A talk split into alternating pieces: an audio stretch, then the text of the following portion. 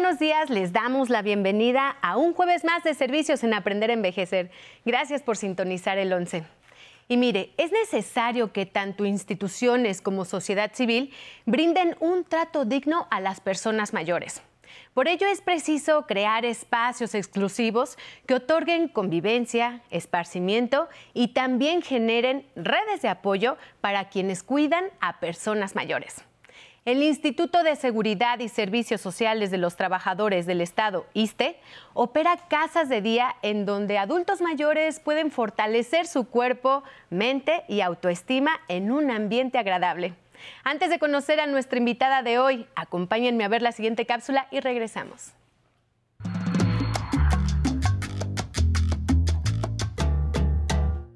La atención y el cuidado a las personas mayores es cada vez más importante conforme pasan los años. Es fundamental comprender que durante el proceso de envejecimiento, las personas de edad avanzada deben contar con el apoyo y acompañamiento no solo de familiares, sino también de profesionales especializados que los cuiden y atiendan, tanto en su vida cotidiana como en caso de que sufran enfermedades. Pensando en este sector de la población y con el fin de contribuir al desarrollo integral de sus jubilados, pensionados y derechohabientes, el ISTE mantiene en operación casas de día del adulto mayor que tienen un papel fundamental para brindar la atención y el cuidado que se requiere. Este jueves en Aprender a Envejecer, vamos a platicar sobre estos espacios del ISTE, en los que se implementan programas geriátricos recreativos que incluyen alimentación, actividades físicas, culturales y ocupacionales bajo el cuidado del personal especializado. En estos sitios se brinda, además, la oportunidad de que las personas generen vínculos y relaciones sociales a partir de propuestas recreativas, talleres artísticos y convivencia con personas de su edad.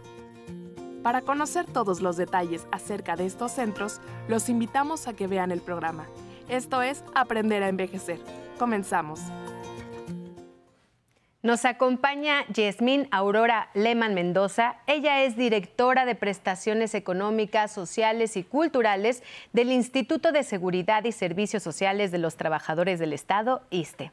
Yasmín, bienvenida al estudio de Aprender a Envejecer.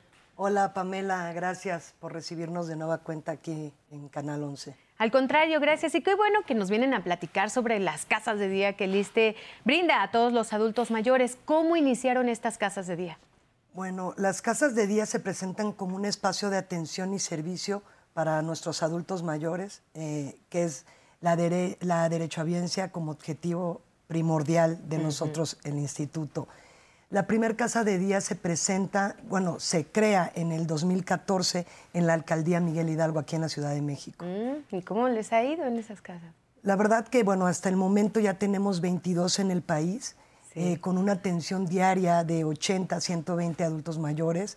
Eh, ha sido fundamental eh, la atención en esas casas y pues evidentemente en la época de pandemia, qué mejor que era un oxígeno para todos los adultos mayores que, que llegaban aún en esa época, ¿no? Con los cuidados adecuados. Claro, en este caso, ¿qué son las casas de día? las casas de día son centros especializados que brindamos eh, diferentes actividades para el bienestar y la salud de nuestros adultos mayores. No, pues están muy bien. ¿Estas casas de día tienen algún objetivo de parte del ISTE? ¿Cuál vendría siendo ese objetivo? El objetivo es eh, atender a los adultos, apoyarlos en su bienestar, en su salud, en su también, ¿por qué no?, en la recreación, eh, atenderlos y crear un vínculo de apoyo para ellos, ¿no? para que se sigan eh, sintiendo lo que son, que son personas útiles para, para, todos nosotros. Este vínculo de apoyo, aparte de ser para las personas mayores, supongo que también son para las familias. A veces eh, van acompañados de familiares, pero no, no son los más contentos. ¿Por qué? Porque ellos hacen un vínculo de relación con otros adultos mayores. Bueno, ¿qué te digo? Hasta novios se han hecho, se han casado ahí a edades ya eh, bastante, eh, cuando uno piensa que, ya no hay forma de encontrar el amor, ¿no? Y hemos tenido historias muy bonitas. Entonces, yo creo que lo que menos les interesa es, ir acompañados con sus familias. Sin embargo, eh, tenemos los espacios para recibirlos. Evidentemente hay, adultos mayores que no se valen al 100 por ellos y van acompañados, por supuesto. Les permitimos el acceso a la familia y qué, qué mejor que, que los acompañen ellos, ¿no? ¿En dónde se ubican estas casas de día? Eh, tenemos 22 en el país, tenemos alrededor de los estados de Campeche, Chihuahua, Chiapas, eh, Tabasco, en diferentes lugares. Diferentes lugares de la República. De la República. Tenemos 22 casas. Muy bien, Yasmín, para asistir a las casas de día, eh, ¿las personas deben ser derechohabientes o está abierto para todo público? No, es forzosamente. Es una prestación para nuestra derechohabiencia adulta mayor. En este caso, si los adultos mayores son derechohabientes, ¿pueden invitar a otros familiares? Eh, como te lo dije hace ratito, acompañados de familiares por sus necesidades, sí. Pero el servicio es exclusivo exclusivamente para, para derechohabientes. bueno, pues de todas formas, que los acompañen. Bueno, cuando hay fiestas sí los pueden invitar, no cuando hacen sus cumpleaños sí pueden ir acompañados pero la, dinámica es solo ellos como derecho a audiencia. Está perfecto, qué bueno es saberlo, porque en este caso, bueno, pues las personas que son derechohabientes, ellos saben que ustedes cuentan, o más bien que ellos cuentan con esta prestación que el ISTE les ofrece. Así es. Em, ¿Cuáles son las actividades que realizan en estas casas de día? Mira, yo creo que son más ágil que, tú y que yo juntas, porque hacen bailes, yoga, te estoy hablando del tema deportivo. Eh, hacen y del arte. Hacen yoga, eh, zumba, eh, en artes eh, pintan, todo el tema artístico ellos también lo manejan. hacen, están estudiando, tenemos aproximadamente 23 adultos mayores que ya terminaron su secundaria y su prepa a través del de, internet. Obviamente tienen apoyo de, de nuestro personal. También eh, cantan, tocan algún instrumento, hacen cursos de, corte confección, tienen apoyo psicológico. De verdad es una gama extensa, bastante entretenida para ellos. ¿En todas las casas de día realizan las mismas actividades o cada una maneja un programa Cada una tiene una característica, depende la, la ciudad, ¿no? Por ejemplo, hay ciudades en donde les encanta cocinar. Recuerdo que cuando fuimos a Colima, eh, eh, lo que más nos pedían era material para la cocina, les encanta hacer postres, aprenden, eh, se pasan entre ellas sus recetas. Es por cada estado. Bueno, hay lugares, por ejemplo, también aquí en la Ciudad de México, les encanta, no sé por qué, porque hace un frío terrible, pero hacen ejercicio al aire libre porque tenemos una terracita. Oh son características diferentes por estado. Las instalaciones supongo que son adaptadas especialmente para los adultos mayores. Eh, cuentan con rampas, con elevadores, algunas, ¿no? Cuando son tres, eh, tenemos hasta de cuatro pisos, hay elevadores, rampa. Y lo importante es que también tenemos servicio médico. Desde que llegan se les toma la presión, se les hace un estudio para ver en qué estado están eh, llegando a las casas de día y, eh, y no perder ¿no? el monitoreo de su salud. También hay doctores, hay psicólogos, tienen un apoyo, una red de apoyo bastante importante. Una variedad de servicios. Una variedad de servicios. Eh, ¿Cuál es la mecánica de atención en estas casas de día?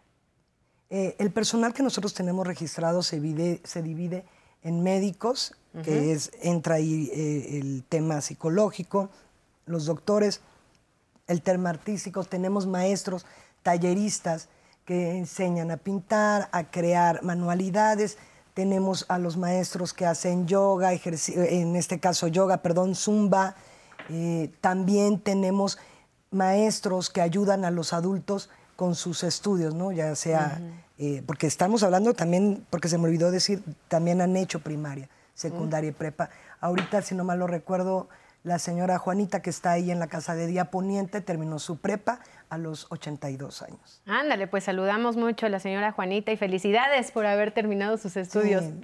¿Cada una de las actividades tiene algún costo adicional en estas casas de día? Todos los servicios que brindamos en las casas de día no tienen ningún costo, son gratuitos. Ah, está perfecto. Qué bueno, para que puedan asistir a las casas de día del ISTE.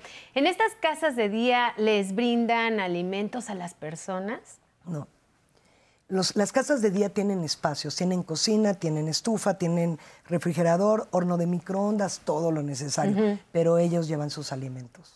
Y también ahí hacen su convivencia. En este caso, me comentabas que hacen clases de cocina. Así es. ¿Ellos llevan sus materiales o ustedes también los apoyan? Ellos llevan sus materiales. Eh, la, prestación es eh, eh, darles todo lo que requieren para que ellos se desenvuelvan y los alimentos y demás ellos lo llevan.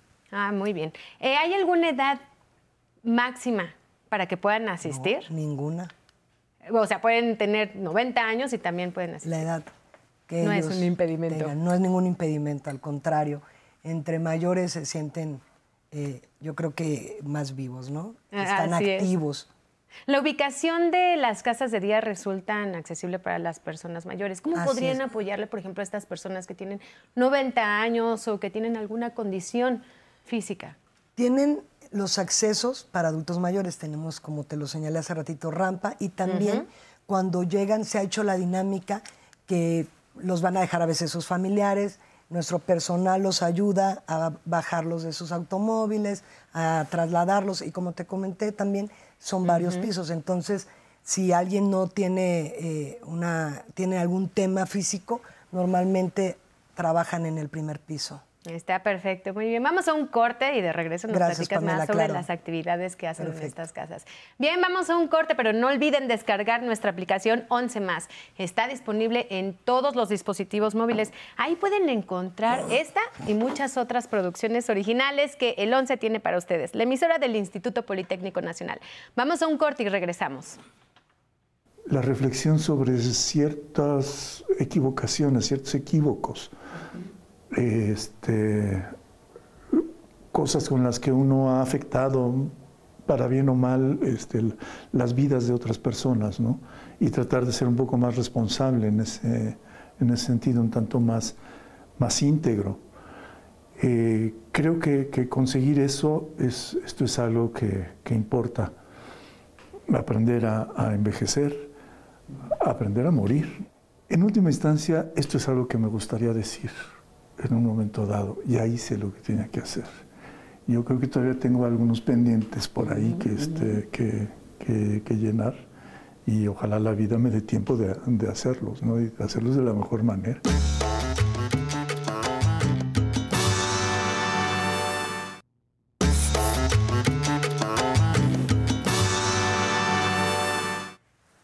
Regresamos, están en Aprender a Envejecer y seguimos con Yasmín Aurora Aleman Mendoza. Ella es directora de prestaciones económicas, sociales y culturales del ISTE. Yasmín, aquí nos encanta tener preguntas del público. Así es que vamos a ver algunas que te quieren hacer. Claro que sí. Vamos a verlas. Hola, buenas tardes.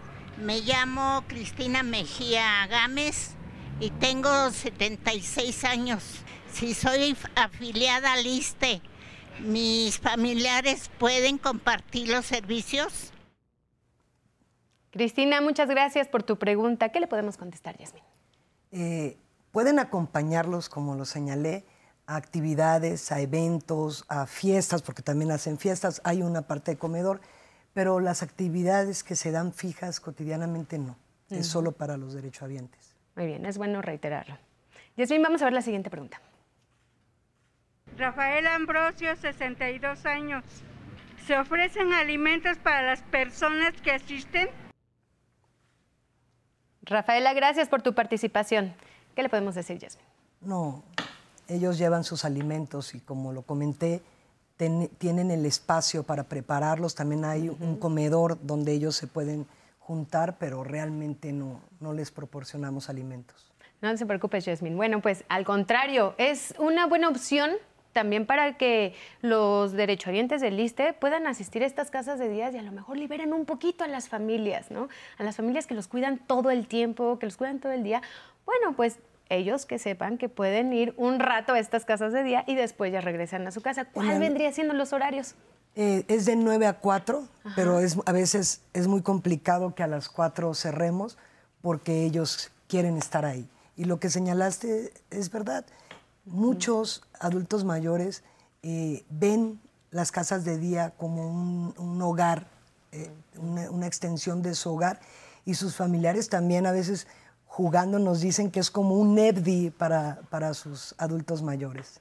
¿Qué actividades realizan en estas casas de días? ¿Algunas actividades culturales? ¿Qué, qué hacen? Eh, tenemos varias actividades eh, artísticas, también en este caso, como lo comentamos, eh, sus estudios y también llevamos un control, que eso es importante, no lo había señalado, tenemos nutriólogos también, les llevamos unas dietas, les revisamos eh, todo, todo, toda su salud y sus medicamentos y demás, les damos una, una continuidad para que ellos no pierdan el ritmo, porque a veces se les olvida.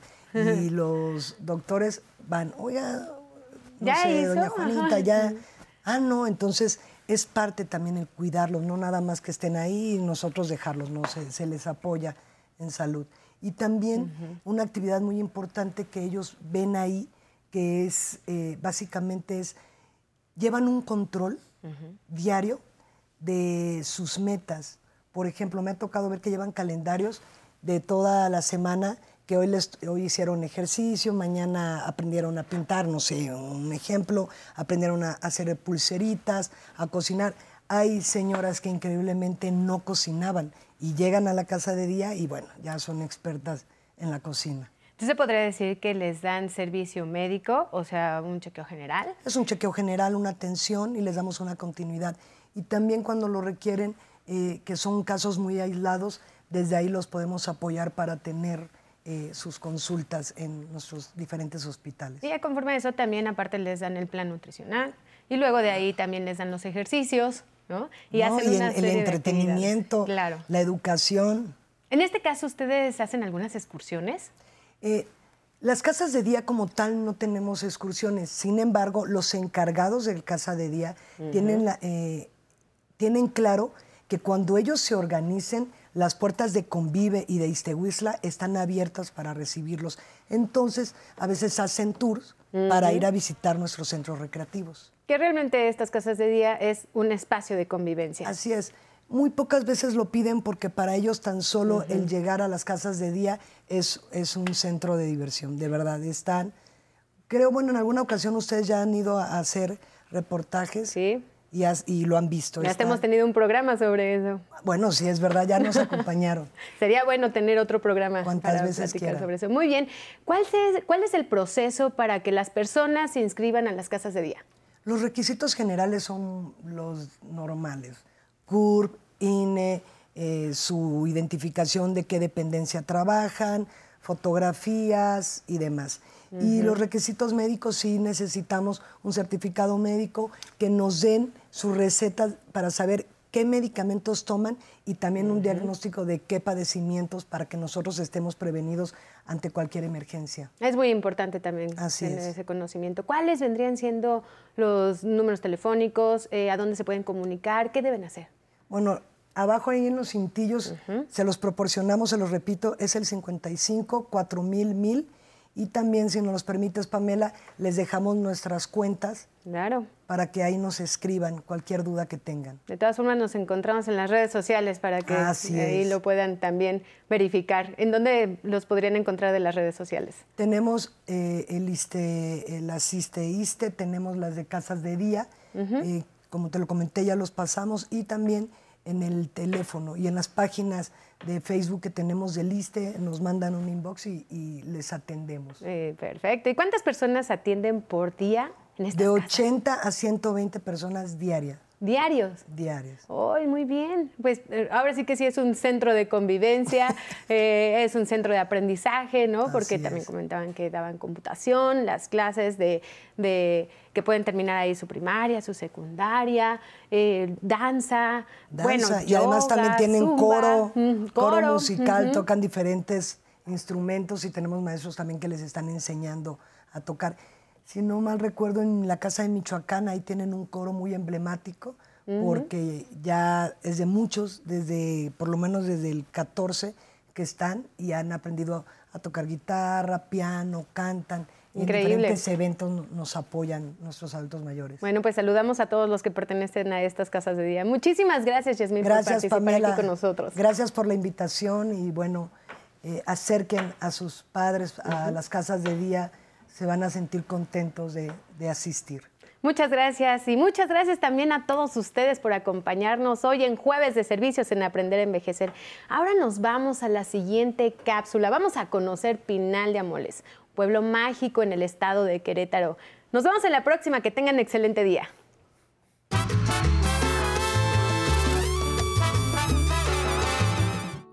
Este año se sumó a la lista de pueblos mágicos un lugar bellísimo, conocido como Pinal de Amoles, ubicado en el estado de Querétaro. Este sitio es un tesoro que nos permite estar en contacto con la armonía de la naturaleza y por ello es un lugar especial para el, ecoturismo. Quienes lo han visitado señalan que su encanto les ha robado el corazón. Pinal de Amoles es un poblado que forma parte de la Reserva de la Biosfera de la Sierra Gorda Queretana.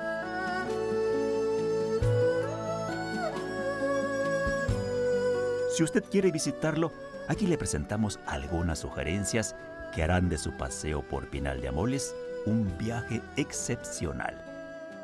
Puede conocer el mirador de Cuatro Palos, ubicado en la comunidad de La Cañada. Su vista es simplemente hermosa a cualquier hora y en particular durante sus amaneceres que son un espectáculo sin igual. Otra opción para visitar es el ex convento de Bucareli, una joya histórica que data de 1797 y que parece un castillo medieval enclavado en plena serranía. El convento cuenta con dos patios adornados con arquería y una fuente en el centro.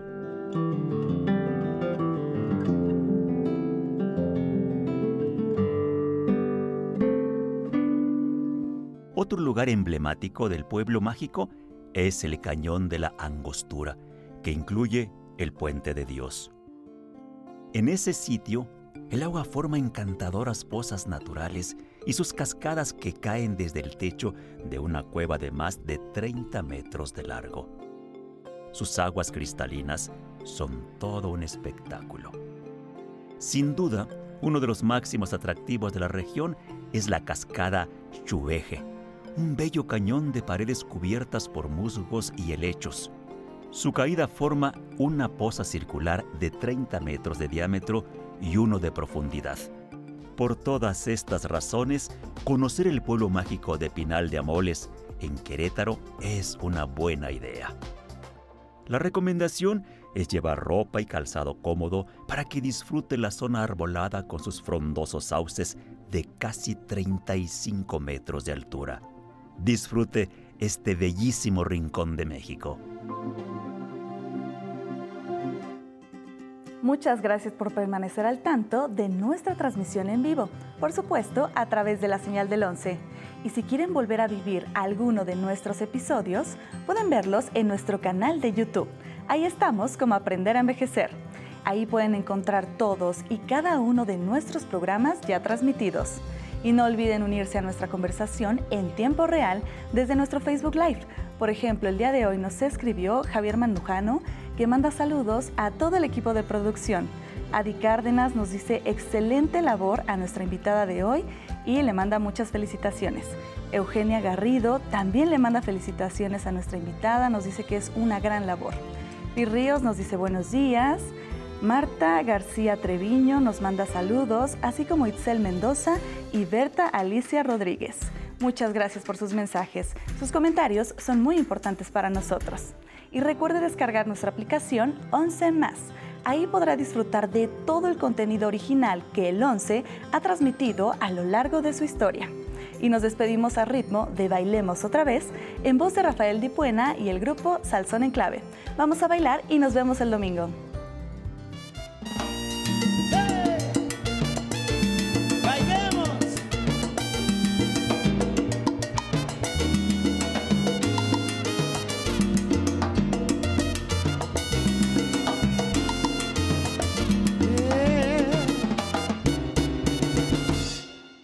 Bailemos otra vez, que paren el reloj. Amor, están tocando nuestra última canción. Que suban esa música, que bajen esa luz. que todo lo que sienta sea tú y solo tú. Bailemos otra vez en el medio del rumor, aquella noche en que encontramos el amor. Que no caiga una lágrima, no suene una voz, que todo lo que sienta sea yo y solo yo. Luego de repente y al final, amor, no diremos nada, ni siquiera un adiós. Yo te miraré,